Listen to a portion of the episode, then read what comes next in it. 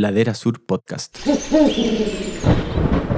Hola a todas y todos. Gracias por estar con nosotros en esta nueva transmisión de La naturaleza primero, el late. Próximamente vamos a comenzar con nuestra conversación para hablar de un tema muy relevante, por supuesto. Pero mientras tanto, eh, mientras esperamos a nuestros panelistas, eh, les recordamos que todas las grabaciones de La Naturaleza Primero eh, quedan en YouTube y en Spotify. Así que apenas nosotros terminemos, se va a subir. Hola Pamela, ¿cómo estás? Bien, bien, ¿cómo estás tú? Todo bien. Acá con un poco de calor en la capital, pero es lo que, es lo que queda en este tiempo, ¿no? Estamos esperando a nuestros panelistas. Hoy día vamos a hablar de el litio, un gran temazo que sin duda es de crítica relevancia y para eso vamos a tener una excelente invitada que van a tener pronto en sus pantallas. Tenemos a, eh, vamos a esperar a Ezio Costa. Eh, también les comentamos de que ustedes pueden dejar sus comentarios en eh, en YouTube y en Spotify, pero no acá, acá los desactivamos por un hecho de, por el hecho de no tapar la cara de nuestros invitados. Así que mientras esperamos eso, eh, les adelantamos de que jueves por medio estamos hablando sobre los temas ambientales que colman la agenda ambiental eh, y la agenda noticiosa. Eh, y el litio es una de ellas y sobre todo por el debate del uso del agua por un lado y por los salares, ¿cierto? Que tienen directa relación con esta industria. Y para ello vamos a tener no solo a eh, Ezio Costa y a, y a, Pamela Púa, quien ya tienen en sus pantallas, sino que también a Cristina Dorador, quien es científica y convencional constituyente. Así que mientras esperamos a Cristina, acá estamos. Ya vienen llegando. Ahora sí. Ahora sí, Cristina, ¿cómo estás? Bien, ¿y ustedes cómo están? Hola, Pame. Hola, Cristina. Todo bien. Bien, aquí en el Congreso. En el Congreso, sí, así no. Sí, pero no hay nadie, así que para que no, no digan, no digan nada. Ahí está, está todo así. Sí, ahora estamos teniendo algún un problema con eso, pero ya lo vamos a solucionar prontamente. Como le comentábamos eh, en un inicio, hoy día vamos a hablar de un temazo, que es el litio y obviamente los salares y el debate sobre el uso del agua. Ahora sí, Ezio, ¿cómo estás? ¿Cómo, ¿Cómo están ustedes? Todo bien, gracias. Bueno, ahora sí que parto presentando nuestro queridísimo panel de la naturaleza Primero el late. Eh, ya pueden ver en sus pantallas a Pamela Pu, quien es politóloga, es encargada de políticas públicas e incidencia de la ONG Chile Sustentable. También tenemos a Ezio Costa, quien es abogado y director ejecutivo de ONG FIMA. Y como lo anunciábamos, a una excelente invitada, ella es Cristina Dorador, ella es científica, microbióloga, antofagastina y convencional constituyente por el Distrito 3. Así que ahora sí, ¿cómo están? Bien, bien vamos, entusiasmados, entusiasmados, que tenemos eh, hoy. Por supuesto, y que se hizo un espacio dentro de su copadísima agenda, así que de todas maneras que lo agradecemos un montón.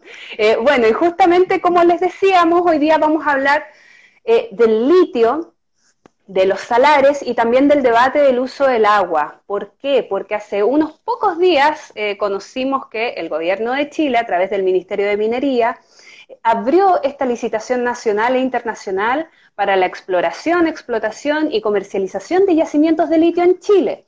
Obviamente esto generó diversas reacciones eh, y por supuesto mucha oposición desde distintos actores. Entonces, para empezar, Cristina, ¿cómo recibiste tú esta noticia, eh, no solo desde tu rol como científica que ha trabajado en la investigación de salares y sus comunidades microbianas, ¿cierto? Sino también como tu rol, eh, en tu rol de mujer del norte, de habitante del norte grande de Chile. Bueno, hay un, un, un, meme que, que, lo resume bien. Eso no espero nada de ustedes y aún así logran decepcionarme. Eh, bueno, eh, esto ya pasó, o sea, es como una historia repetida, porque el 2011, 2012 también se hizo una licitación que fue fallida, ¿cierto? Después supimos que habían casos de corrupción. Y en ese momento, justamente cuando pasó esa licitación, hubo un, una conferencia de prensa, donde incluso mucha difusión de la licitación, donde el, Ministerio de Minería de la época, la Subsecretaría de Minería, decían abiertamente que Chile tenía, no sé, me acuerdo el número, pero millones y millones de, de toneladas de reservas de litio, y eso era considerando la explotación de todos los salarios de Chile. Entonces ahí también para mí fue muy, fue muy impactante y por eso también empezó un poco mi, activismo, quizá en temas de salares, eh, mostrando que eso no era posible, ¿no? Que era un ecosistema, eh, qué sé yo. Y ahora, de nuevo lo mismo. Entonces, bueno, yo no esperaba más, pero en realidad fue muy sorprendente porque el gobierno está terminando. Además, estamos en un proceso constituyente donde vamos a discutir estos temas, por lo tanto, eh, y tampoco hay transparencia en la información. Si es que uno no compra las bases, no tenemos mayor información respecto a qué salario, no hay, no, está todo muy, muy, muy difuso, tampoco hubo consulta, consulta indígena, nada, así que me, me, causó, bueno, estupor en realidad, no, no, no, no sé qué más.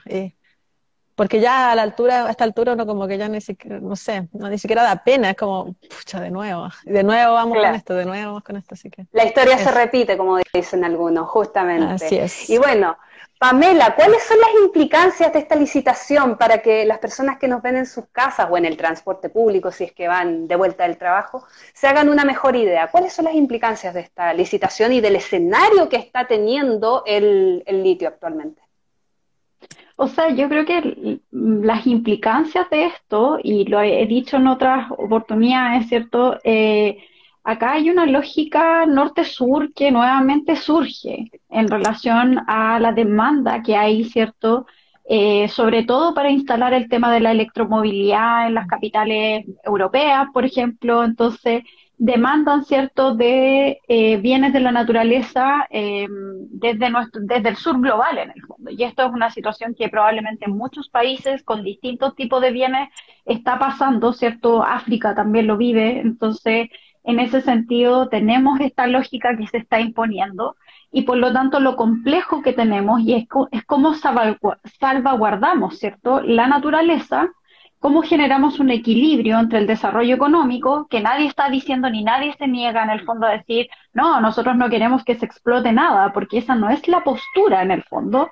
Eh, la postura nuestra es que si se va a hacer algo que se haga bien, pero no tú no puedes eh, extrapolar, ¿cierto?, eh, la extracción para llegar a un momento en que la naturaleza no alcanza ni a regenerarse, no alcanza a sostenerse. Y el problema que tenemos en los salares es ese, además que son ecosistemas sumamente frágiles y además no hay muchos estudios. Entonces, tampoco es que tengamos, eh, que conozcamos la hidrología de los salares, no, no, es desconocida esa información. En algún momento en el gobierno de Bachelet se dijo, vamos a hacer un, una, una mesa y era como, vamos a generar una política sobre el litio, pero quedó hasta ahí. Mm. Un comité, entonces, y, y, no, y no pasó nada. Entonces, finalmente lo que ocurre es que siempre se está dejando como estas materias como dentro de una eh, vorágine y que, que, en el fondo el nivel de flotabilidad de la política pública no existe, no hay política pública. Y esto se, acostumbra a hacer en Chile que no haya política pública sobre los temas, porque eso significa que el Estado se tiene que hacer cargo. Por otra parte, el problema que tenemos que esto quede amarrado ahora es que obviamente si hay un cambio constitucional, ¿cierto? Y tú entregaste una concesión o un contrato o lo que sea, eh, después desarmarlo es mucho más complejo porque obviamente ya tienes tú un derecho en el fondo que adquiriste. Y ese es el problema que tenemos con esto, con esta situación, y es como una más del gobierno de querer dejar amarrado, ¿cierto? Eh, elementos antes de salir, digamos, porque probablemente la derecha no, no, o sea, si, no salen ahora, yo creo que les va a costar mucho volver a salir posteriormente. Entonces, es como dejar amarrado el negocio, y yo creo que eso es lo, lo, lo horroroso de esta situación, porque en el fondo se pone en cuestión la fe pública. Perfecto, y bueno, justamente han salido eh, distintos actores, incluyendo por supuesto parlamentarios, que hablan de frenar esta licitación. ¿Cuáles serían los mecanismos y o posibilidades de frenar esta licitación, Ezio? eh, está totalmente abierto en este momento frenar la licitación. No, no, como dice Cristina, no tenemos acceso a las bases, por lo tanto tampoco podemos eh, ver bien de qué tratan. Eh, pero, em, por supuesto, es posible frenarla. Y creo que creo que acá hay dos, para mí, dos variables del problema que hay que tener en consideración, más allá de, por supuesto, lo que ha dicho Cristina y Pamela.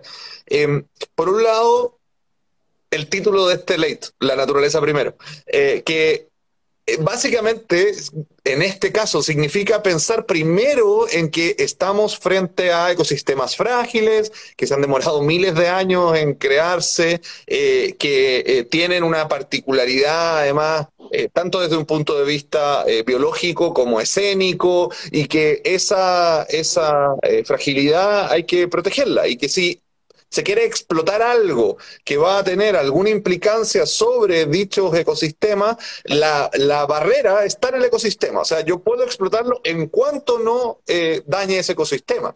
Eh, y no como se piensa eh, en general en este tipo de actuaciones, que es, acá hay un montón de oro blanco eh, debajo de un poquito de agua y bueno, vamos a explotarlo. Y después vemos, claro, ahí acomodamos algunas cosas para no destruirlo completamente, porque si no los ambientalistas se enojan y andan, armando show. Entonces eh, vamos a tener, vamos a tomar esta y este otro resguardo, vamos a proteger una zona de una hectárea de las 200.000 que vamos a explotar, no sé. Eh, es cambiar la lógica, ¿no? La naturaleza primero y después ver cómo podemos beneficiarnos, no el beneficio y después ver cómo protegernos. Esa es una, una línea. Y la otra línea es la línea de la transición justa, eh, que es precisamente el, el, mismo esquema de lo que está hablando la PAME. Eh, pucha, esto es eh, la, venta verde de esto, no en verde, sino que la verdosa, ¿no? Como la idea verdosa de esto es, vamos a tener un montón de autos eléctricos y entonces ya no vamos a andar contaminando. ¿No era eso lo que querían acaso, que dejáramos de contaminar? Eh, y no, o sea, es lo mismo, pero con otro material, ¿no? Eh, es cambiar los tacos de autos con motores eh, a, gasolina por tacos de autos con motores eh, construidos con litio eh, o con baterías de litio, los motores no son de litio, con baterías de litio que van a significar la destrucción y cobre, que van a significar la destrucción de otros ecosistemas. entonces, pucha, hay una, hay una Lamentablemente, eh, como somos un, país vendedor de materias primas y los compradores en el norte global que están preocupados, los, pueblos, digamos, en el norte global están preocupados de la cuestión ambiental, pero a veces les cuesta ver esto, ¿no? Ver que eh, ese, cambio también puede tener consecuencias si no es un cambio un poco más eh, profundo, ¿no? Que de nuevo no quiere decir que no nos vamos a desarrollar, no quiere decir que no vamos a tener medios de transporte, sino que hay que hacer ese uso de, de, de los recursos de la tierra de manera racional, y la manera racional es considerando las generaciones futuras y considerando la naturaleza misma. Claro, justamente. Bueno, Chile tiene precisamente una de las reservas mundiales de litio más grandes, ¿cierto? Y el Salar de Atacama destaca en este aspecto porque obviamente tiene eh, reservas importantes a nivel nacional. Eh, y a nivel internacional, considerando todo el panorama, ¿cierto? Eh, pero cuando uno ve lo que dicen las mineras, muchas veces se señala que ellos no van a afectar la disponibilidad de agua, aluden a que ellos practican la minería, entre comillas, sustentable, entre otras cosas, pero también muchas personas quizás no están tan familiarizadas con todo el proceso que implica la producción eh, y comercialización del litio. Cristina, ¿me podrías describir brevemente cómo se produce esta explotación de litio en el norte de Chile? Esto es lo bueno de traer invitados bien formados, nos pueden explicar cosas muy complejas. Claro, ahí, pero vamos a quedar, pero expertos en litio. Em, bueno, el, litio es un mineral, ¿cierto? Que se le llama no metálico, que en el mundo está presente tanto en roca, así como es la minería clásica, ¿cierto? Está la roca y se tiene que romper básicamente la, ropa, la, la roca para separar los minerales, ¿ya? Eso está en Australia. En Australia hay minas de litio, ¿ok? Y en otros países también. Pero en Chile, y no solamente en Chile, sino que en Bolivia, en, también en Argentina, que económicamente se le llama el triángulo del litio, eh, está en salares, que los salares fueron antiguos lagos que poblaron el desierto de Atacama hace millones de años. Entonces, todo este tiempo geológico enorme, lo que ha pasado es que estos lagos han ido secando, evaporando, y también se han ido concentrando. Entonces se va concentrando los minerales que naturalmente en el desierto de Atacama en, el agua, formando una salmuera. O sea, es muy espesa esta mezcla entre sal y agua. Y también es muy interesante porque hay sal, la sal común del cloruro de sodio, pero también hay litio y otros minerales. Entonces, lo que hace la, industria del litio, que viene explotando hace varias décadas ya el salar de Atacama, pero en los últimos años sí en gran escala, es bombear, o sea, hacer unas perforaciones muy profundas de esta capa muy gruesa de sal que tiene el salar de Atacama en la parte más sur, bombear esa salmuera hacia arriba y depositarla en la superficie del salar. Entonces, para eso primero hay que romper el salar. Entonces, con retroexcavadora se saca toda la sal milenaria que hay en la, superficie, se ponen unas carpetas de plástico, eh, material especial, que se supone que no drena, y se deposita la salmuera ahí en la ahí en arriba, como una piscina.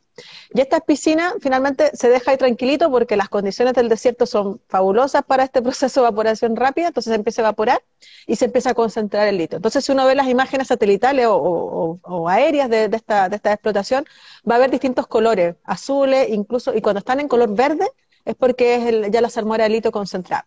Eso se saca y se lleva una planta en Antofagasta, que está a las afueras de Antofagasta, en el sector La Negra, donde están las plantas de las dos empresas que explotan litio, que es SQM y Albert. Y ahí hay otras piscinas donde se hace el proceso ya industrial o, para poder generar lo que se exporta, que puede ser cloruro de litio u otro tipo de sal.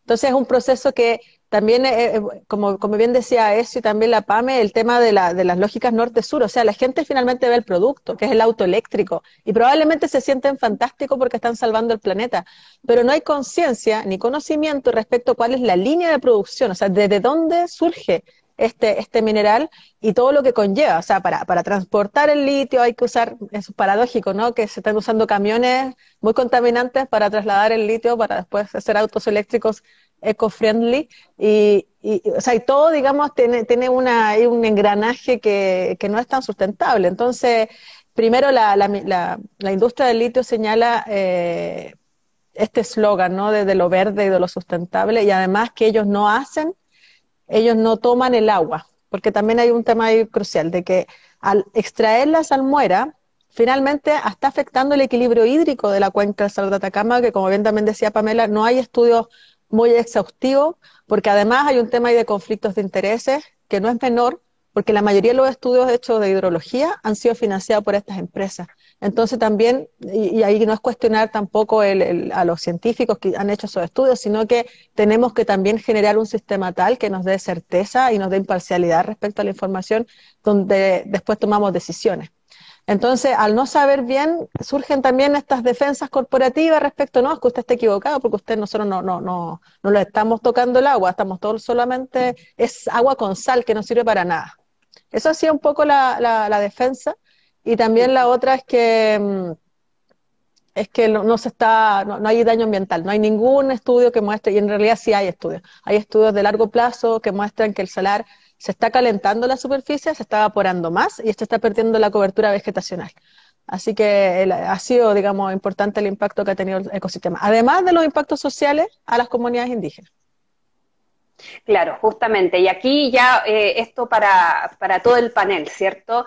Eh, acá hablamos de un tema clave en este escenario de crisis climática, que es la denominada transición energética verde, ¿cierto? Que es esto de apostar por la electromovilidad, fomentar los autos eléctricos o vehículos eléctricos en general para prescindir de los, de los vehículos eh, que, dependan de combustibles fósiles, ¿cierto?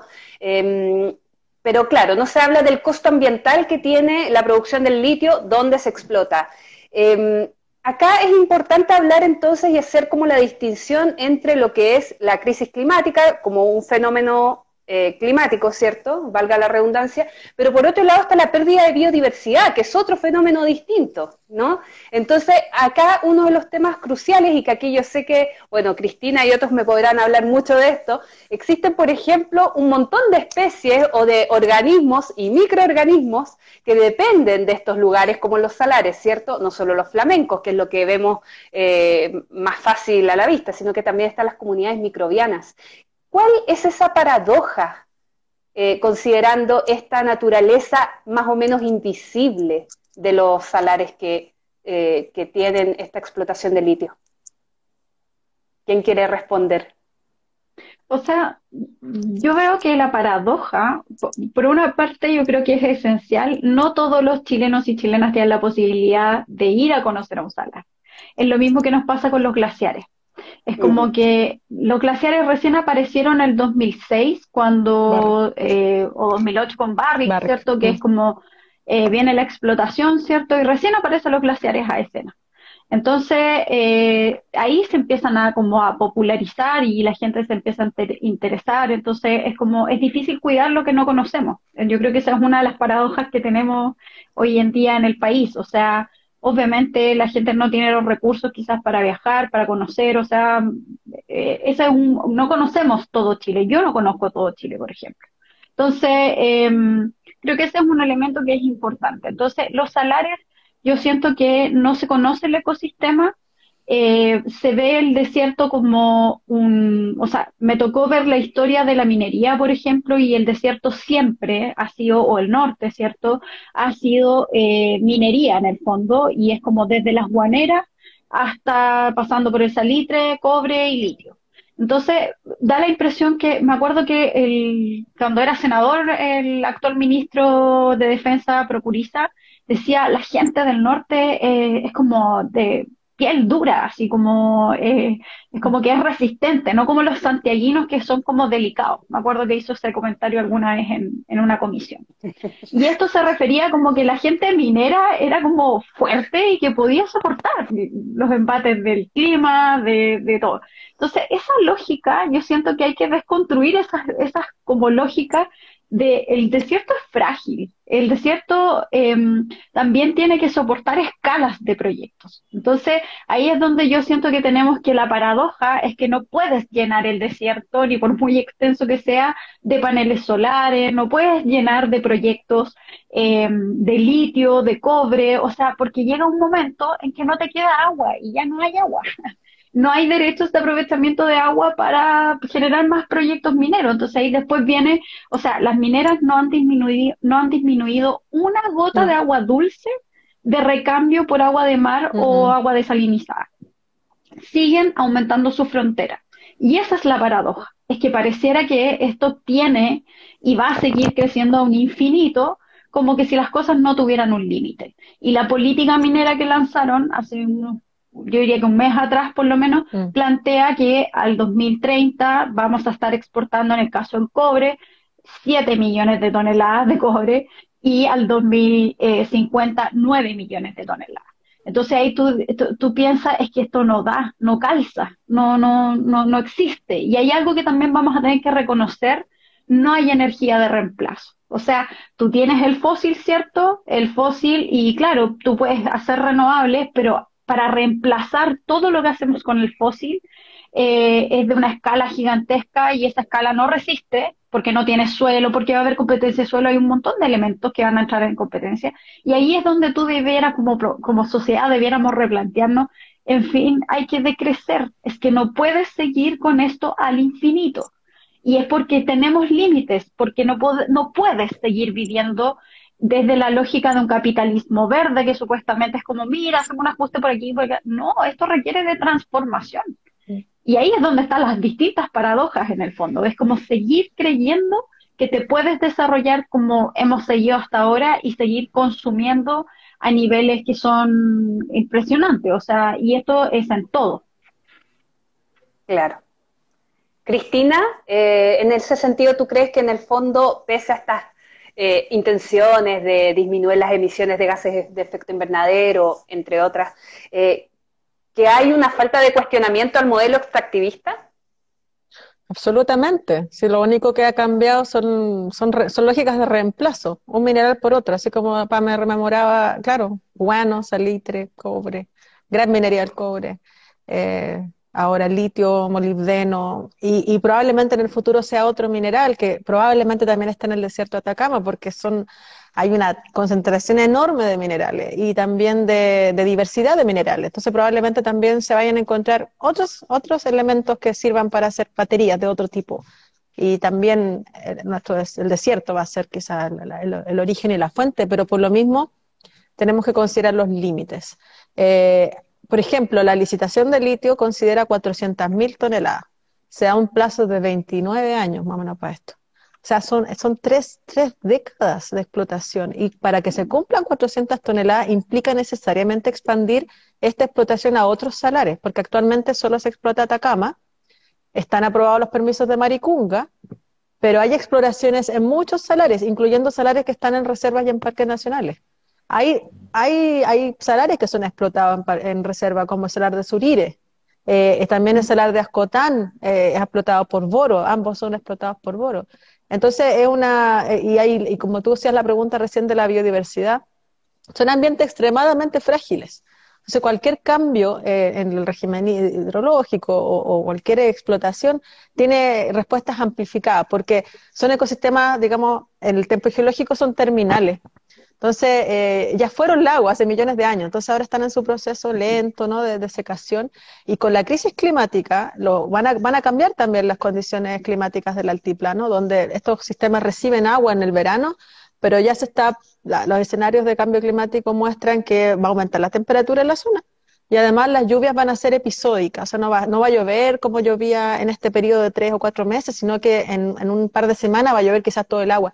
Y, esa, y esas lluvias torrenciales evitan que se recarguen los acuíferos, porque cae mucha agua y no alcanza a, rellenarse los acuíferos, y también genera varios temas catastróficos en las zonas aledañas. Entonces, y además le sumamos la extracción de litio, claramente eh, la desaparición de los ecosistemas y de la biodiversidad, que es endémica, única, y son ecosistemas dominados por microorganismos, eh, por, las condiciones extremas, pero además son clave las tramas tróficas. Entonces acá cuando se pregunta muchas veces, uno, uno cuenta esto y dice, ya, pero ¿cuál es el equilibrio? Y claro, aunque son extremos, aquí no hay equilibrios casi. Entonces son decisiones políticas. Y son decisiones que tenemos que tomarlas como país. ¿Qué queremos de este país? ¿Queremos seguir explotándolo hasta no tener hábitat, no tener ningún lugar donde vivir? ¿O qué vamos a hacer?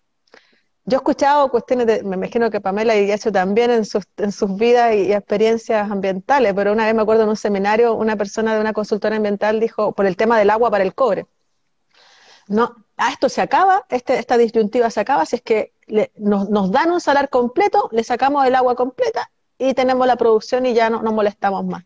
Y yo lo, yo lo, eso fue hace como 10 años atrás, y me pareció tan horroroso lo que decía. Y lo hicieron. O sea, pasó con Salar de Punta Negra, pasó con el Salar de Lagunilla. 25 años de, extraerle el agua hasta lo último. Y ahí se vieron obligados, como dice la PAME, de, hacer plantas desaladoras, pero eso no implica que se deje de extraer agua de, la, del, de las aguas continentales o aguas subterráneas. Entonces, este es el momento de cambiar esas lógicas y tenemos que hacerlo porque si no, no vamos a tener ningún, ni siquiera lugar donde vivir. Va a estar todo intervenido, todo eh, contaminado eh, y lo vemos ya en el desierto. Es una cuestión de iniciativa. A veces reconocemos los entornos de una gran torta de ripio de relaves versus un cerro, ya no se ve ya. Esta es una cuestión bien, bien terrible.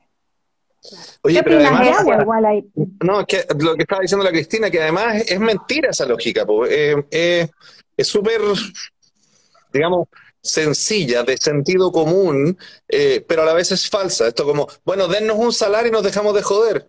Ya se, ya destruyeron uno y los quieren todos los demás también. Eh, no, no, no existe esa, esa como negociación, eh, como la idea de la zona de sacrificio. Vamos a poner aquí todas las plantas y así solo que se contamina. y claro, a esa gente la van a matar de cáncer, y, pero además lo van a seguir haciendo en todas partes.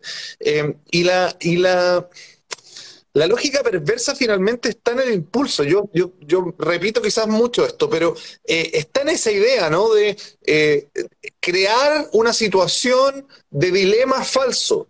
Y el falso mm. dilema es el de, bueno, es que yo tengo, tengo que explotar. Entonces, denme un salar, denme tres, denme cinco. Eh, ¿Y por qué tiene que explotar, señor? No, es que es necesario, porque es necesario hacer motores de litio. Tampoco es necesario hacer motores de litio. La demanda, la demanda. Claro, la demanda. ¿Existe demanda por, por sí? También probablemente existiría demanda por esclavos si alguien vendiera esclavos. Pero no, se puede, ¿no? O sea, hay un límite ético de eh, que no eh, ilegal además que nos impide, eh, no sé, eh, cuestiones tan atroces como la esclavitud y también debería impedirnos cuestiones tan atroces como la destrucción de ecosistemas.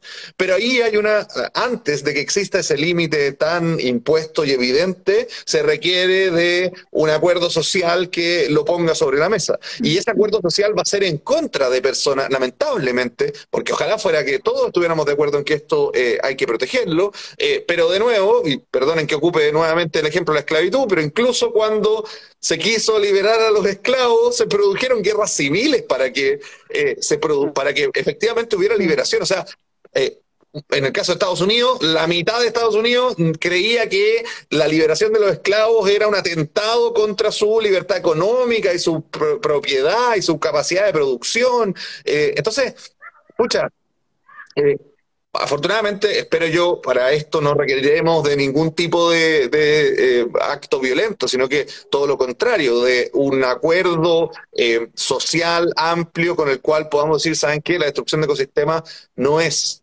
una vía razonable para generarnos bienestar. Em, el costo de nuestro bienestar no puede ser tan alto, ¿no? No puede ser la destrucción de em, ecosistemas naturales que se han demorado miles de años en generarse, eh, sino que tendremos que buscar otras vías y, también tendremos que, como dice la PAME, bueno, tener en algunas áreas menos bienestar también, eh, que es un bienestar además muy... Material. Muy material pero simbólico a la vez. Mm. Porque no es que realmente nuestra vida mejore mucho con muchas de esas cosas, sino que mejora un poquito eh, o, no, o no mejora nada y empeora, eh, pero bueno, todos lo hacen y, se convierte en el estándar social y estamos todos medios obligados a hacerlo. Ahí hay un, hay un, hay una cuestión bien sutil, eh, pero que nos pasa todos los días, donde estamos todos obligados a eh, utilizar ciertos medios, ciertos eh, recursos, porque queremos seguir viviendo en sociedad, ¿no? es como eh, es como cuando se le achaca a, no sé, a, un ambientalista se le achaca que eh, anda en auto o anda en avión. Eh, sí, bueno, no, no podemos dejar de vivir en el mundo, ¿no? Nos gustaría que el mundo fuera distinto, pero no podemos dejar de vivir en él. Y de hecho, si queremos cambiarlo, tenemos que seguir viviendo en él, porque la otra opción es irse a la montaña y hablarle a la roca, que puede ser muy gratificante para el alma, pero no, no va a lograr modificar las situaciones. Entonces, eh, entonces, nada, ya me, perdí en lo que estaba hablando, pero se entendió. De todas maneras. Bueno, ¿cuál sería el rol de ecosistemas como los salares en, en contexto de crisis ambiental y crisis climática? Dado que estamos hablando de ese tema también. Cristina. hay, tanto, hay tanto que aprender de los salarios. Pues bueno, obviamente la Cristina puede hablar más de esto, pero imagínate que son ecosistemas donde hay eh, eh, vida que vive eh, en condiciones súper extremas. Hay un montón de microorganismos. Sí, un montón de microorganismos extremófilos que, que, tienen mecanismos de adaptación a situaciones climáticas durísimas. quizás ahí está la llave de un montón de cosas para nosotros en el futuro. Pero igual ahí hay un tema que, que, tiene que ver, yo creo que hay un tema cultural, de lo que significa todo lo que es el mundo aymara en el norte, toda la red que hay de vida y que la unión a los salares, a los bofedales, la cultura de transhumancia que existe. O sea, yo creo que acá también uno, si mira, ya, un tema es lo que planteaba eso con respecto a lo que es la naturaleza en sí, pero a su vez también hay una cultura asociada y una economía de una escala que es, soportable para los salarios. Y eso se está rompiendo con la minería. Entonces, por ejemplo, cuando uno, si vamos de nuevo al cobre, cuando tú tienes que el Valle de Butaendo resiste, la gente no solo está resistiendo porque no quiere minería en ese lugar, lo que está resguardando la gente es su economía. O sea, imagínate qué ocurre con un pequeño pueblo al cual llegan 20.000 mineros. ¿Cachai? O sea, como rompes absolutamente todo el tejido social que existe ahí, la economía que existe ahí, las actividades, ¿cierto?, con las cuales se sostienen. Y eso también ocurre en el norte. O sea, personas que iban, llevaban a sus animales, ¿cierto?, a beber a los bofedales, bofedales, no me recuerdo cuál, pero los secaron completamente y después se les ocurrió colocar una manguera para en el fondo ir regándolos y que se sostuvieran. Esto es una minera. Entonces, en el fondo tú tienes eh, que no puedes romper eso, porque rompes culturas, rompe, eh, por ejemplo, me acuerdo que me tocó compartir con una cocinera aymara, que en el fondo ella decía, em, yo estoy haciendo como ella capacitaba a otras mujeres en estas cocinas tradicionales. Se pierden esos elementos y eso es muy grave. Yo encuentro que eso es muy grave porque lo que pasó en Quillagua, la gente se tuvo que ir porque se rompió el oasis. Entonces, eso no es soportable éticamente. Yo creo que acá también hay un tema ético detrás, porque además ni siquiera es que tengamos la mejor minería de litio. Aquí sacamos mucho litio, pero tenemos una pésima fiscalización. Hubo una comisión investigadora donde en el fondo decían, ni siquiera estamos exportando cloruro de litio, estamos exportando salmuera. Mm. Se está drenando el salar. O sea, estás agua, estás exportando agua. Entonces, no, si dicen nosotros lo reinyectamos, sí, pero tenéis dos fiscalizadores de aduana. ¿Cuánta, ¿Cuánto realmente, o sea, cómo funciona el tema de la fiscalización? O sea, acá ni siquiera se está haciendo de la mejor forma la extracción. Yo me atrevería a decir que incluso hay un nivel de abuso y corrupción al respecto que ni siquiera sabemos. Falta que tengamos algún Hugo Bravo o como hoy sale hablando de, no me acuerdo quién fue la, persona que habló con respecto a la colusión que hay en el tema de valores, porque tú tienes dos empresas de litio nomás. Entonces, ojo con eso, porque los fiscalizadores siguen siendo los mismos, etcétera. Entonces, hay un tema, yo siento que hay cierta impunidad en este tema. Pero hay, muchos antecedentes respecto a eso, podríamos estar hablando un montón. O sea, de hecho, SQM fue sancionado por, eh, cambiaban los pozos de, de, monitoreo. Iba, iban, los monitoreos, claro, se veía súper bien, pero era porque lo habían cambiado de lugar. Y eso se hace. Cuando fiscalizaba la DGA. Cuando fiscalizaba la DGA, claro, se hace. Y, y, y, el caso que yo mencioné de, de, la primera licitación, Pablo Wagner, que fue procesado y condenado por el caso Penta, cuando se le se fiscalizó el, el tema de, lo, de su correo electrónico, aparecían los correos donde él lo felicitaban por el negocio que hizo con SQM, al, al adjudicarle la licitación, que fue anulada porque los otros oferentes reclamaron porque las bases de licitación decía que las la empresas que, que, participaban no tenían que tener litigio con el Estado. Y ellos sí tenían litigio y algunas sí se lo adjudicaron. Y más encima fue bajo actos corruptos. Claro, se detuvo la licitación, pero ahora de nuevo la hacen. El mismo gobierno, diez años después.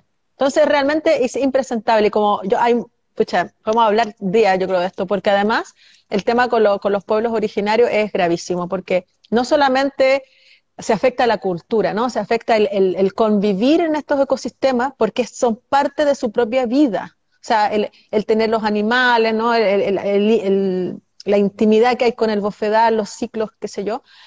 Pero además la minera y la minería lo que hace interfiere a las familias, porque se generan grupos que están a favor y grupos que están en contra. Y es una cuestión que es lamentable, nosotros la hemos visto tanto en comunidades aymara como en, el, pueblo de Licarantay. Eh, y genera un, un quiebre que, que afecta, por supuesto, a las lógicas culturales, afecta al, futuro de la, misma, de la misma sociedad, digamos, alrededor del salar, ya es gravísimo, es gravísimo. Yo creo que el norte nuevamente ha sido abandonado a su suerte, no llega, hay partes que no llega el Estado, pero ¿quién llega ahí? La minera. Entonces, para mucha gente, ¿no? La minera le, le arregló el camino, la minera le hizo esto. Entonces, también hay como una cierta cooptación de, de, las acciones y eso también va generando una, una, como una dependencia. ¿no? Es que, y el típico discurso también es que no, es que no podemos decir que no porque se generan empleos. Cuando uno ve el número de empleos que genera la, el extractivismo, es muy poco en comparación con servicios u otro tipo de acciones. O sea, también es una falacia. Y la otra también falacia que es muy frecuente, cuando uno habla de esto del litio, ah, es que tú entonces no quieres la decarbonización del planeta. Ah, no quieres que, que se acaben las que si quieres seguir teniendo termoeléctrica. Entonces, generar esas también esas disyuntivas falsas le ha hecho muy mal, creo yo, a, poner estos temas en discusión. Como que hay temas que son tabús para el ambientalismo o en general para la economía.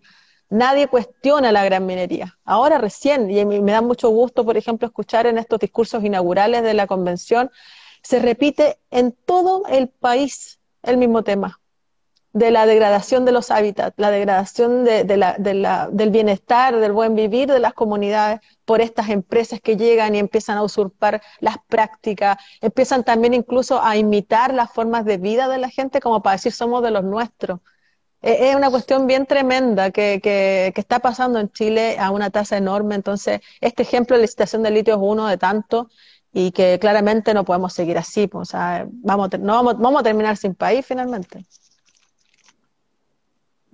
Ezio, ¿quieres agregar algo? Mira, nos quedan pocos minutos, así que voy a usar mis minutos finales eh, para hablar de otra cosa, eh, pero que está siempre muy conectada, ¿no? Eh, voy a hablar del riesgo del fascismo. y voy a hablar del riesgo del fascismo particularmente en materia ambiental, porque las visiones de extrema derecha, a las cuales podemos llamar fascistas, tienen una visión del mundo en la cual eh, las vidas están, las vidas en general están eh, al servicio de ciertos ideales eh, y de ciertas ideologías. Esa, esa, es la, esa es como la matriz básica de cualquier totalitarismo, ¿no? Y, estamos, estamos entonces todos y todas puestos al servicio de este poder concentrado que eh, quiere llevar a cabo un programa eh, determinado.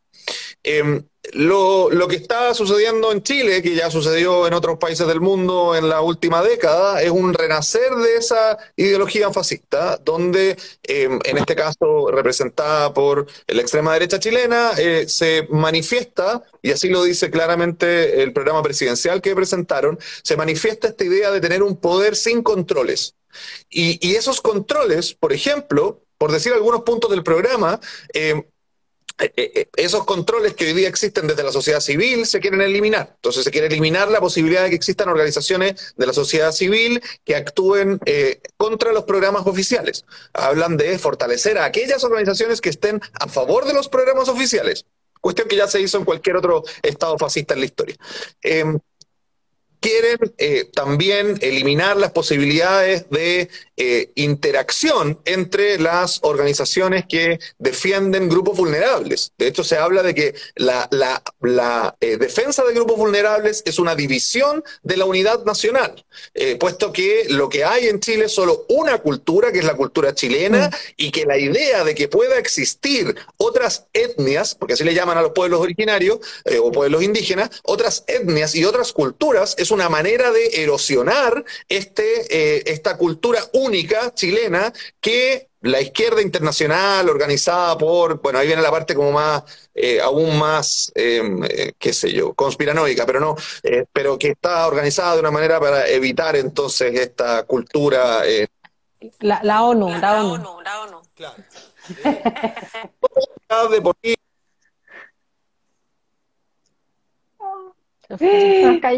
justo en pleno. La conspiración. esto fue una intervención externa de un enemigo poderoso. Invisible, invisible. Invisible. Lo último, lo último. Además, en materia ambiental, em, los programas que se han presentado son realmente extraños, por decirlo de alguna manera. Em, y, bueno, hoy día se viralizó, o hace un par de días se viralizó, esta idea que existe de eh, cobrarle a la fauna y a la flora por existir. Eh, eh, puesto que nosotros somos sus guardianes y entonces nos tienen que pagar por, por cuidarlos o algo así, ¿no? Eh, claro, que, está, en el programa de CAST. Está en el programa de Cast y, yo en verdad no sé, es como una cosa salida de una película distópica, no tengo idea de dónde sale esa idea, no, no, no sé qué, qué, qué, qué marco de, pensamiento puede llegar a ese concepto, eh, pero bueno, pero está en la misma línea de todo lo demás, ¿no? Esto es un peligro. Eh, no, es un peligro solamente por la posibilidad de que eh, Cast eh, sea votado como presidente, cuestión que sería catastrófica para el país, sino que es un peligro que crezca esa posición. Mm. Las personas de derecha, que muy bien que sean de derecha, pueden tener una visión del mundo que, no sé, que, tiene ciertos valores anclados en, el, en, el, liberalismo, anclados en cierta idea de progreso material, no tienen por qué, esta es mi visión, no tienen por qué eh, refugiarse, en, este caso, para parecer a mucha gente derecha no le gusta su candidato presidencial, eh, por favor no se refugien en el fascismo. Eh, existen, existen alternativas mucho más razonables que esta promesa vacía de orden que se le está haciendo a, las personas de derecha. Y, y, bueno, este es un espacio ambiental, pero no puedo evitar hablar de esta cuestión. Eso, gracias, Pablo. Sí, bueno, justamente tú lo mencionabas, eh, para hablar un poco del contexto político y social, sobre todo porque se vienen las elecciones presidenciales, eh, está en marcha la Convención Constitucional. ¿Cuáles son sus expectativas en torno no solo a la minería y al modelo económico, sino también en torno al uso del agua, que es sumamente importante? Hoy día va a haber un debate eh, también sobre el futuro del agua, entre otras cosas. Pero para, para centrarnos en ese punto que preocupa con justa razón a toda la ciudadanía, ¿Cuáles son las expectativas o las ideas, considerando, por ejemplo, los programas de los candidatos presidenciales, entre otras cosas?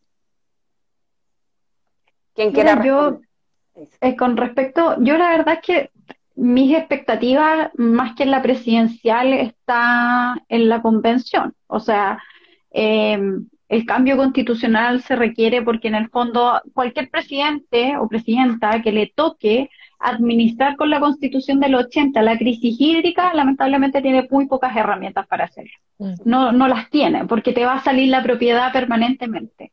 Creo que sí, que el hecho de que implementen la reforma al Código de Aguas podría ser un avance en esta materia, en el sentido de que hay priorización de uso, ¿cierto? Y está el agua, el, agua para consumo humano, ¿cierto? Y priorización de actividades que eh, obviamente son la, la, pequeña agricultura de subsistencia y, la, y el resguardo de las funciones ecosistémicas, que eso es lo que trae la reforma al Código de Agua.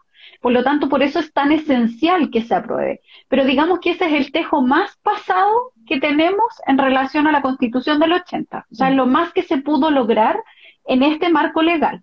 Por lo tanto, tenemos eso que es un avance, pero el, avance, el salto cuántico, creo yo que lo vamos a dar con la nueva constitución.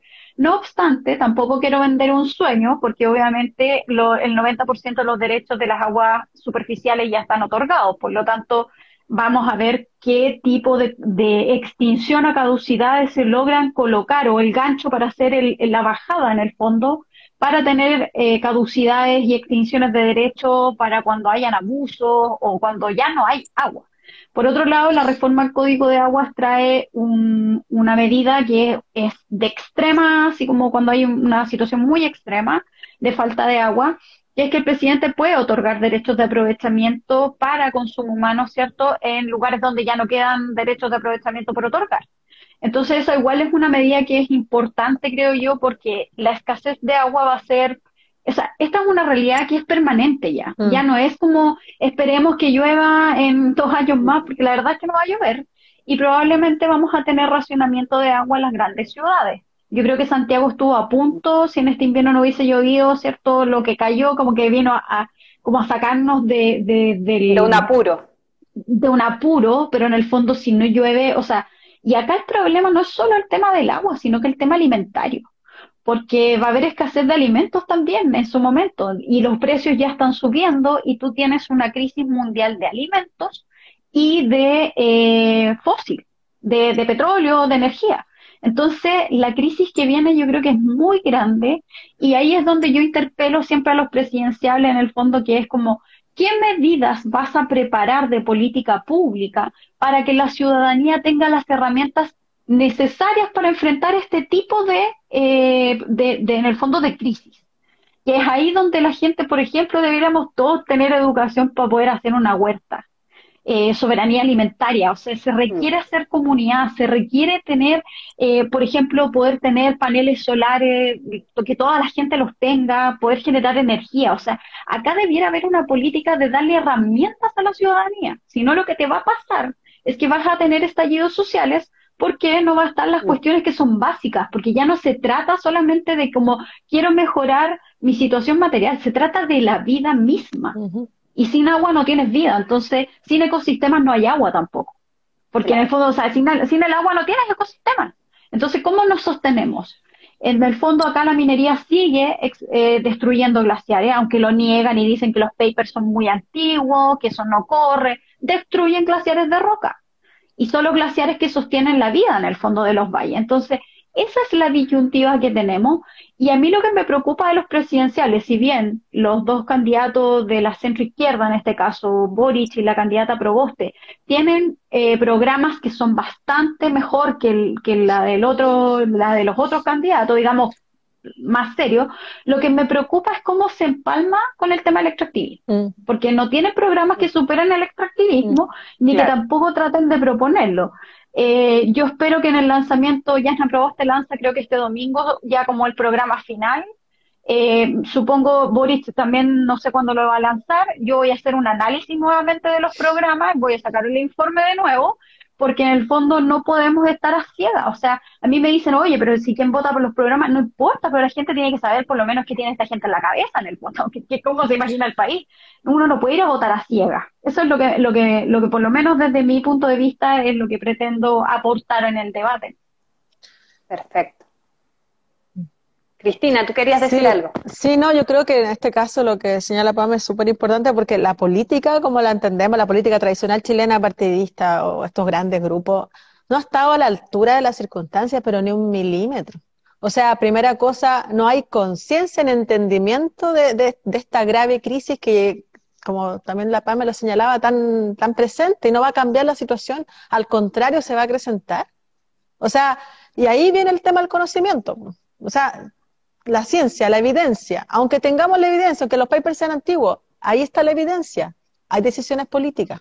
Entonces, este vínculo que tiene que existir también entre, entre lo, quienes saben o, las comunidades también, porque las comunidades también tienen su propio conocimiento, los pueblos originarios tienen su propio conocimiento del ambiente y de lo que pasa, no es tomado en cuenta, porque son solo decisiones en base a temas políticos, que es muy, muy de bajo nivel, digámoslo así, encuestas, cuestiones que importan mucho a la larga, y cuestiones económicas, que también lo hablábamos, no, es que vamos a perder el liderazgo internacional en no sé qué. Claro, pierdes el liderazgo, pero mira cómo tienes a la gente, pues.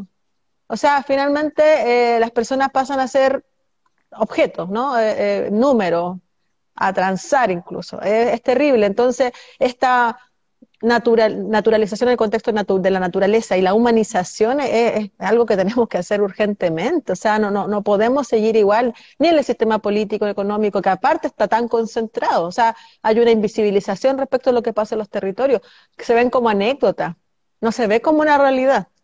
Y este, eso también se vive en una burbuja finalmente. Esta burbuja de las famosas comunas se extendió a todo el tipo de relaciones. La gente de verdad vive en una realidad paralela y eso lo vemos, lo vemos día a día. Y, lamentablemente, como, también la PAME señalaba, no hay, no se asume que el modelo económico chileno realmente no está llevando una, no está llevando a una catástrofe, eh, humanitaria incluso. Y, y, no, y no pueden decir esto no lo vimos venir. O sea, eh, es terrible. Entonces, por lo mismo, eh, yo creo que hay bastante esperanza, expectativa en la nueva constitución, pero para que esto ocurra hay que participar. O sea, eh, ya hay que estar dentro del proceso, en el contexto de, formular ideas, formular ideas de normas. Eh, es el momento ahora de hacerlo.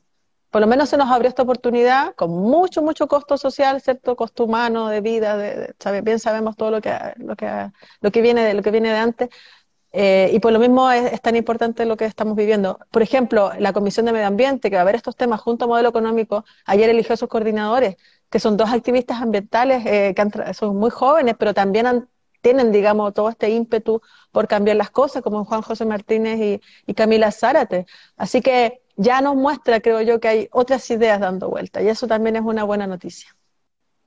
Perfecto. Se nos pasó volando el tiempo, ya estamos al límite, está pero interesantísima toda la conversación, así que vamos a dar un minuto por cada uno para decir el mensaje que se les ocurra o que, o que más les haga sentido antes de finalizar esta transmisión. Eh, Ezio.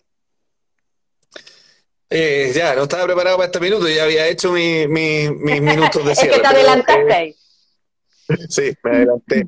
Em, está sucediendo en paralelo a este, a este live em, un debate por el agua en la red, em, en que están los candidatos presidenciales debatiendo precisamente cuestiones relativas a agua. Por lo tanto, lo que voy a hacer es simplemente invitarles a que, una vez que concluyamos este live en dos minutos más, vean en la red eh, las propuestas que tienen los candidatos y la candidata eh, respecto de este tema. Eso, muchas gracias. Pamela. No, yo, yo creo que si hay algo que tenemos que, que como identificar dentro de los discursos de los presidenciales es que en el fondo haya mucha ética detrás también. Mm. ética Mm. y ética. Mm. Yo creo que acá nos hace falta como volver a reencantarnos con la política, pero que no sea desde la, desde el recurso de, como la frase cliché en el fondo, porque eh, eso es muy fácil hacer política con, con frases cliché. Yo creo que por eso es, es en el fondo en los programas es donde podemos mirar si existe esa épica y ética. ¿Qué tra- cuestión transformadora van a plantear? Eso es un elemento que tenemos que fijarnos, porque hoy en día la política está muy, de- se volvió la misma encuesta CADEM, por ejemplo. Esta, esta cuestión de medir toda la semana es como es una máquina de moler carne de la política nomás, porque no, en el fondo, ¿qué opinión? ¿Qué es la opinión pública? De hecho, ¿de quién es la opinión pública? Son elementos que se instalan como verdades. ¿cierto? Esto de que Kass va a superar a Boris, perdóname, yo creo que están ambos candidatos inflados, de hecho. O sea, eh, si bien Boric eh, tiene una, alto porcentaje y todo, pero yo creo que en el fondo trataron de inflar como hacer ver estos dos extremos, y perdóname, pero Boric no tiene comparación con Kass en relación a las estupideces que dice Kass en su programa. Entonces, no es comparable decir que hay dos extremos. Eh, por lo tanto, hay que tener cuidado con eso también. Creo que hay que devolverle a la política la épica y la ética y las encuestas no dejarse guiar por encuestas que no tienen nada de ética en presentar los datos. Perfecto. Cristina. No, vol- volviendo, bueno, un poco el tema de, del candidato Cast. eh, yo, yo leí un poco lo que, lo que señala, porque en realidad lo encontré tan patético que no, no vale, creo, ni la pena de darle vuelta. Yo creo que eso simplemente son provocaciones, o sea, son cuestiones tan absurdas eh, que, que es lamentable también que se amplifiquen. Y ahí también hay que estar, eh, que genera, ¿cierto? Que hay que estar desmintiendo esas cosas, que cuestiones que son tan ridículas. No sé, no, sé, cómo explicarla, pero ¿de dónde, qué mente salen esas barbaridades? Imagínate si son gobiernos. O sea, por eso yo, yo adhiero lo que dice Ezio, de el fascismo no se le da un milímetro. No hay que aceptar nunca conductas fascistas. Y eso tiene que ser una, es una postura también de vida y política. Eh, y la ética, también que señala Pamela. Para que estemos en esta crisis, hubo gente que tomó muy malas decisiones, pero que también no, no, no, no tuvo ninguna base ética. Porque la persona que decidió, por ejemplo, que el bofedal tenían que regarlo con camiones aljibe, probablemente es un profesional que salió de una universidad chilena, donde juró llevar su profesión a lo más alto estándar ético, no lo hizo. Y eso también tenemos que considerarlo, la- porque estas son decisiones humanas que finalmente tienen que tener un contexto ético. No puede ser todo por el dinero, una cuestión que nos está llevando finalmente al abismo. Perfecto. Muchas gracias, Ezio Costa, Pamela Pu, Cristina Dorador, por esta tremenda conversación. Realmente muy agradecidos de tenerlos acá nuevamente en La Naturaleza Primero, el Late. Así que nos despedimos, cerramos. Obviamente les recordamos que esto va a quedar guardado no solo en Instagram, sino que también en Spotify y en YouTube, por si quieren revivir esta conversación. Y nos estamos viendo en el jueves de la semana subsiguiente con otros temas que, eh, que, que se encuentran en esta agenda noticiosa medioambiental. Así que cuídense, vean los debates del agua, entre, otra- entre otras temáticas, y nos estamos encontrando próximamente. Que estén muy bien. Adiós. Chao, Muchas gracias, que Paula. estén bien. Adiós. Chao, Pamela. Chao, Ezio. Chao, chao, Paula. chao. Chao.